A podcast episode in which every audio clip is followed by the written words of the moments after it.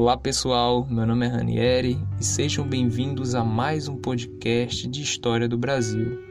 Hoje, juntamente de minha colega universitária e amiga pessoal Valdileide, nos debruçaremos sobre o movimento republicano no Brasil entre os anos 1870 e 1891, bem como as ligações dos conceitos formadores desta investida da reforma política os conceitos de república, democracia e federalismo. O historiador José Murilo de Carvalho vê a transformação do radicalismo liberal em republicanismo como um retrocesso, pois as discussões e debates passaram a centrar em sua visão sobre a melhor forma de governo, deixando para trás questões e temas considerados por ele mais relevantes. Fundado em 1870 por liberais radicais, o Partido Republicano se apresentava como diversificado geograficamente. Tinham sede do Partido Republicano no Pará, em Pernambuco, Minas Gerais, Rio Grande do Sul, mas em São Paulo era um partido verdadeiramente organizado, disciplinado e com capacidade de, de competição eleitoral. Os principais meios de propaganda do partido giravam em torno de livros, panfletos, conferências públicas e imprensa. Os partidos republicanos defendiam a extinção do poder moderador, do Senado vitalício. Eram a favor de uma descentralização político-administrativa e expansão do sufrágio, um sufrágio que se fizesse universal. Após as etapas de candidatura de pessoas consideradas aptas para cargos no Senado, o imperador era quem decidia os eleitos na última etapa, de forma vitalícia e, claro, de acordo com seus interesses. Essa situação desagradava àqueles que faziam parte do movimento republicano podemos perceber que as propostas de federalismo e liberdade de propriedade já estavam em evidência desde muito tempo entre os grupos. Algumas propostas e temas ficaram em segundo plano, como garantia de direitos civis, eletividade da polícia e independência do judiciário. As discussões em torno da abolição escravagista estavam em constante evidência, mas o Partido Republicano acabou se esquivando de uma posição frente a isso, temendo redução de adesão ao partido. Logo, decidiram que cada província, unidade, deveria decidir se aboliriam a escravidão em seu território, com intenções de indenizações aos proprietários.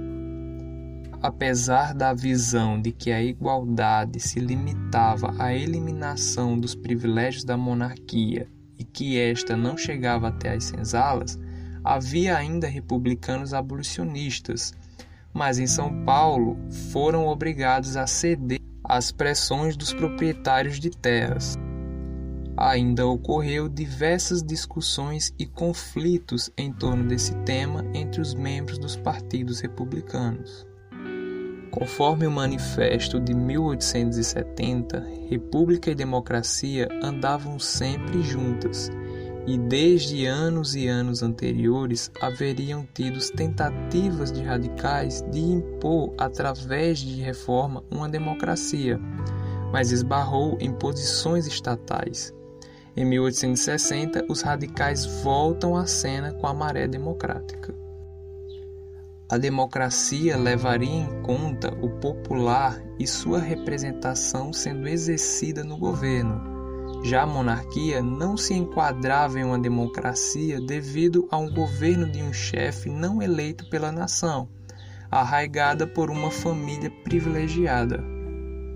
O Manifesto Republicano era contra essa hereditariedade no governo governamental e alegava a não eleição pela nação como um fator de falta de legitimidade. Tal posição foi defendida por Assis Brasil em A República Federal, publicado em 1881. Segundo ele, o caráter essencial da República é a ausência absoluta de privilégio de toda e qualquer espécie, Por isso, só há democracia na República.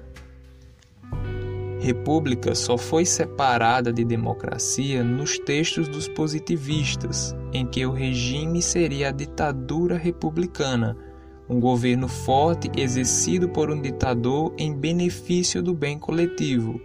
Era o autoritarismo positivista kantiano contra o liberalismo spenceriano.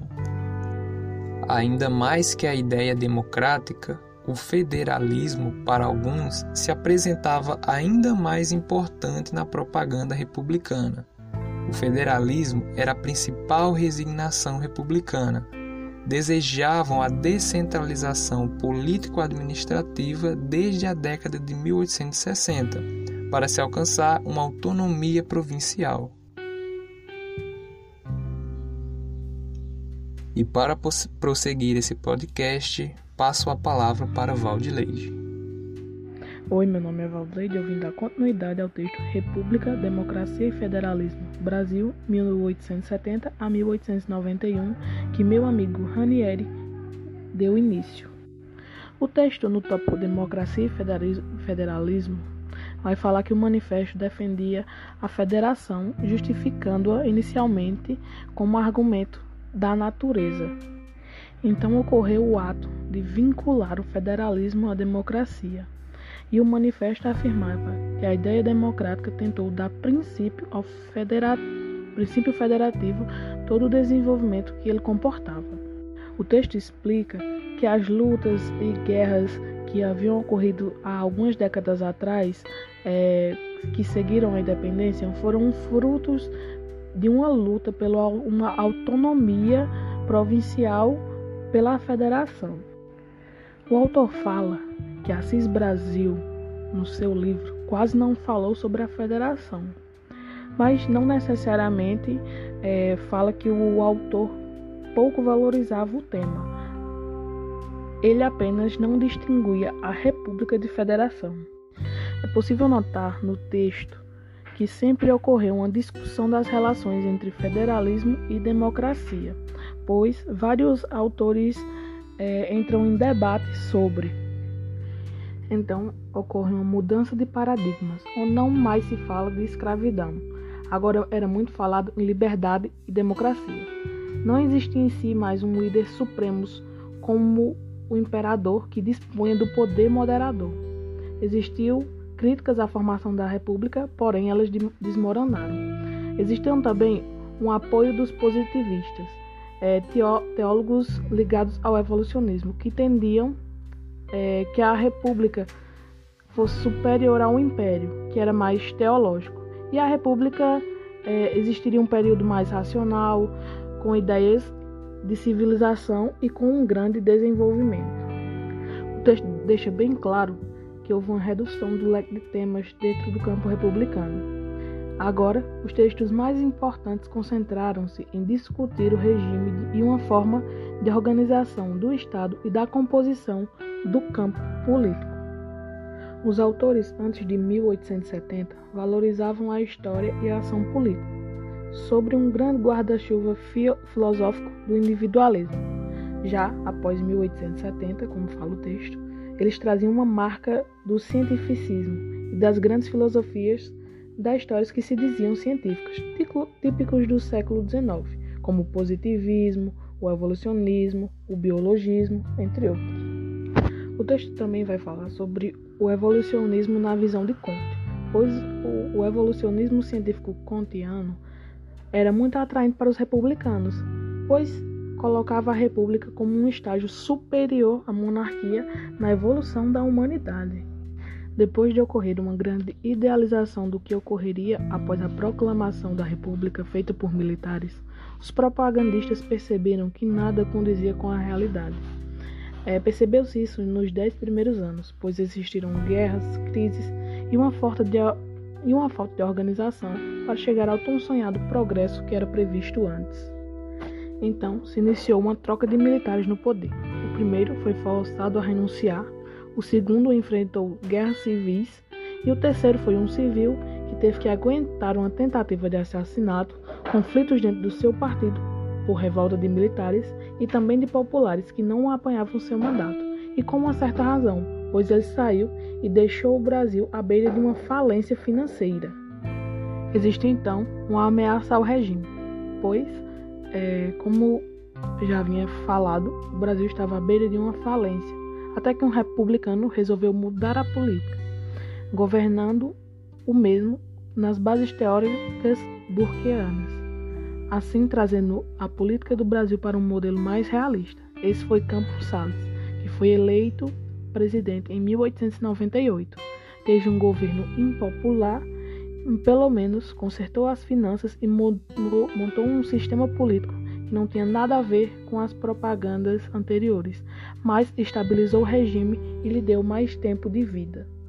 Campos Salles tentou a presidência para tentar, modelo, tentar mudar o modo pelo qual as facções dominavam e construir um modelo de Congresso pelo qual fosse mais confiável. Ele também implantou um mecanismo ao qual deu o nome de Política dos Estados, pelo qual existia um entendimento entre o presidente e os governadores dos estados. Como o próprio José Murilo de Carvalho cita, a ideia era simples e realista e tomou, tornou as divergências entre esses dois campos políticos mínimas.